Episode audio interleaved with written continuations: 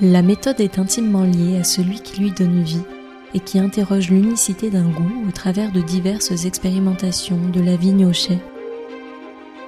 Mais après avoir ressenti la méthode comme un besoin, à force d'observation et de patience, comment passer d'objet à sujet? Le domaine est expérimental. Je veux me servir de mon domaine en tant que laboratoire. Pour moi, euh, c'est une grande chance d'exploiter mes propres vignes et d'avoir la liberté d'y faire ce que je veux. Et je profite de cette opportunité pour avoir mon laboratoire dans tout le vignoble. Et ça, je ne serais pas capable de le faire tout seul.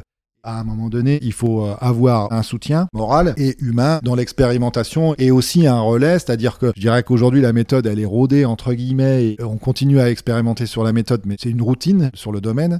Il y a plein d'autres expérimentations qui sont en cours, qui ont démarré après ou avant, parce que je suis quelqu'un qui aime expérimenter. Pour moi, c'est un plaisir. Si j'étais obligé d'arrêter d'expérimenter et de faire mon métier de manière très standard, la même sur les dix prochaines années, ça me fait pas rêver, quoi. Guider, montrer la direction à quelqu'un ou quelque chose, l'accompagner, le mettre sur la voie. Fabrice s'évertue à orienter son matériel végétal sans le dénaturer pour mener à bien ses vinifications en s'appuyant sur la nature.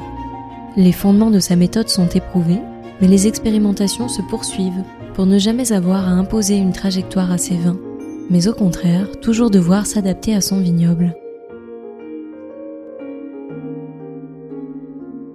L'idée, c'est vraiment euh, fondamentalement de réintégrer le végétal et la nature, le climat où a poussé la vigne, dans la vinification. C'est de dire, le vigneron est là pour guider la transformation euh, du raisin en jus de raisin et en vin. Donc euh, la main de l'homme, elle est importante en tant que guide. Mais ensuite, les ingrédients qu'on va y mettre en place et les transformations qui vont avoir lieu pendant cette vinification sont issus du vignoble et de la terre. Si son geste est précis, ses actions réfléchies et son analyse du vivant constante, trouver en tout point la méthode ultime apparaît comme une fabuleuse énigme, toujours passionnante, souvent surprenante, mais parfois encore inexplicable. Dans la méthode, il y a un gros travail sur les levures indigènes. Aujourd'hui, j'ai identifié plus de 50 souches de levures différentes issues de mon vignoble. L'idée n'étant surtout pas de faire une souche pouillon qu'on va utiliser tous les ans. C'est l'opposé de ça. C'est de se dire quelle souche on a chaque année. Est-ce qu'il y a un phénomène reproductible où on va retrouver les mêmes souches tous les ans, dans les mêmes vignes? En fonction des mêmes conditions climatiques. Aujourd'hui, et c'est pour ça que je dis on expérimente encore, j'ai pas la capacité d'exploiter suffisamment les données. Mais le peu de compétences que j'ai dans l'exploitation des données qu'on a sur les souches de levure indigènes qu'on a identifiées dans notre vignoble, c'est qu'il n'y a pas de reproductibilité aujourd'hui. J'ai trois souches de levure sur cinq années que j'ai retrouvées au moins deux fois, c'est tout, mais j'ai pas pu identifier. Les conditions météo permettent d'avoir cette souche-là, ou dans cette vigne-là, je retrouve cette souche-là tous les ans. Donc je continue à expérimenter sur la souche de levure, mais dans l'objectif de se dire, est-ce que chaque année je suis capable de faire toutes mes fermentations avec les levures indigènes issues de mon vignoble du même millésime?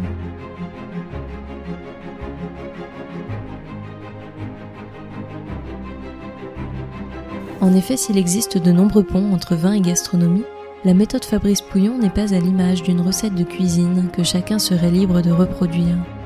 Ici, les ingrédients sont connus de tous, mais il reste à chacun le soin de se les approprier pour s'éloigner de la standardisation et se rapprocher du vivant avec passion.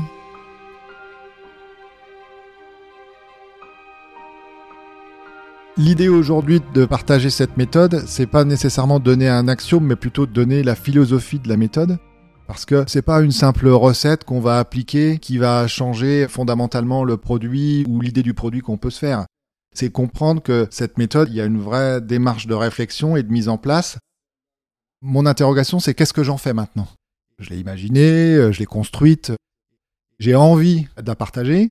Par contre, j'ai pas envie qu'elle soit dévoyée pour d'autres objectifs que ceux que moi j'ai imaginés. Et c'est là la difficulté finalement. Elle m'appartient sans m'appartenir, parce que je suis dans un cahier des charges, dans une appellation.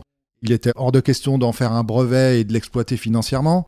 C'était vraiment se dire est-ce que dans notre process vinification champenoise, on peut avoir une autre voie que celle qui est pratiquée par tout le monde?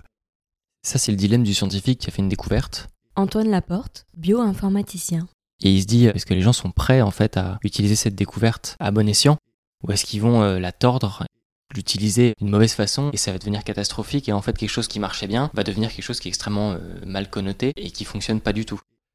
Tu as vraiment une démarche scientifique, tu as fait de la recherche, tu as trouvé quelque chose et euh, tu as ton fonctionnement et là tu sais pas si tu dois le dévoiler maintenant ou pas. Parce que je pense que comme toi, quand tu as une découverte, cette méthode qui est mise en place, elle peut très bien être utilisée avec des voies complètement différentes. Alors on peut l'utiliser dans une voie qui va standardiser le produit, et on peut aussi l'utiliser si on n'applique pas une méthode euh, avec cette reproductibilité, en faire un produit qui va être très variable et avec des échecs. Il y a quand même une rigueur à appliquer dans cette méthode, mais finalement, comme dans toute méthodologie que tu peux mettre en place.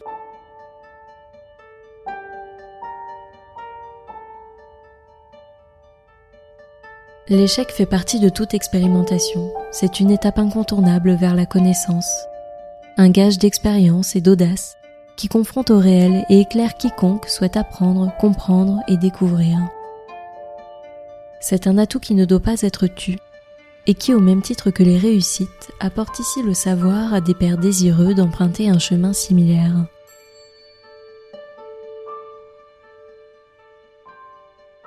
La publication de résultats négatifs c'est super important parce que quand tu fais quelque chose et que tu aboutis à rien, c'est quand même un résultat.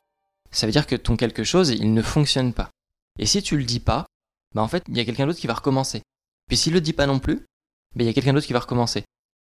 Et c'est exactement le discours que j'ai quand je rencontre d'autres vignerons euh, ou qui viennent me voir euh, pour euh, comprendre un peu ce qu'on fait au domaine et comment on travaille. Je leur dis surtout ce qui marche pas en fait parce que ça gagne un temps énorme. Mais c'est exactement Moi, j'ai fait des erreurs. Et aujourd'hui, je me dis, quand je discute avec quelqu'un qui est passionné et qui s'intéresse à mon métier, je lui dis bah, surtout ce que j'ai expérimenté qui n'a pas fonctionné. Ça sert à rien d'essayer. Alors après, je crois que chacun est libre de vouloir malgré tout expérimenter. C'est ça aussi qui est intéressant. Mais quand il y a des gros échecs, il faut les partager. Je pense que c'est une évidence. Ça gagne du temps et de l'argent à tout le monde.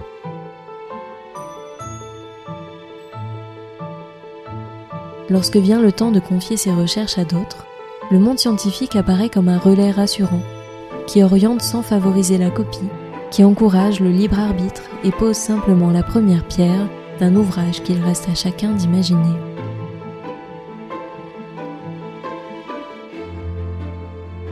Aujourd'hui, j'ai trouvé cette méthode qui me convient, qui fonctionne et surtout qui respecte le cahier des charges champenois actuel. Une évolution de celui-ci pourrait permettre d'envisager d'autres axes de recherche de cette méthode, avec des petites variables, des petits ajustements, et pourrait aussi permettre d'envisager d'autres expérimentations qui aujourd'hui ne sont pas autorisées par le cahier des charges. Dans Champagne, tu vas trouver les gens qui vont vouloir appliquer ta méthode à la lettre, et puis tu as les gens qui vont vouloir s'inspirer de ta méthode, et comme toi, modifier un petit peu leur vin. S'il y avait peut-être un peu plus de scientifiques euh, dans la vigne, peut-être qu'en fait on aurait un socle plus important, et les gens pourraient dévier de ce socle en différents points et peut-être qu'il y aurait plus de, méthodes différentes qui pourraient naître, qui se baseraient sur ces différents points de sauvegarde et qui partiraient dans un autre chemin. Un peu comme un arbre, tu aurais un tronc de connaissances et ensuite tu aurais plein de ramifications, plein de branches de vignerons qui se basent sur ce tronc et qui partent dans leur coin et chacun aurait sa méthode. Il y a une grande recherche nationale euh, sur la viticulture. Aujourd'hui, des vignerons se regroupent et arrivent à motiver quelques scientifiques en disant ça serait peut-être bien qu'on aille rechercher là-dedans.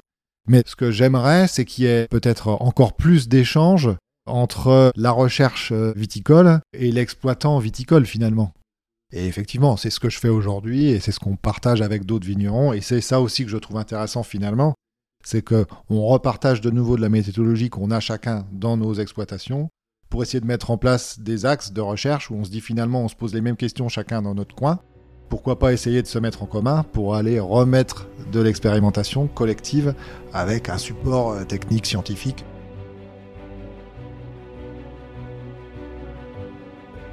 Au domaine Pouillon, la méthode de Fabrice est un pilier désormais incontournable. Mais si ce dernier a su trouver sa singularité au travers de ses multiples expérimentations, sa méthode a aussi pour vocation d'être partagée auprès de vignerons passionnés pour leur donner l'impulsion d'initier eux aussi une réflexion sur leur vigne et leur vin. La méthode n'est en rien faite pour figer un processus dans le temps. Pour être efficiente, elle doit être comprise et résulter d'un ajustement de variables et d'idées, tout en s'adaptant à l'époque, au vin de chacun et surtout à celles et ceux qui le dégustent.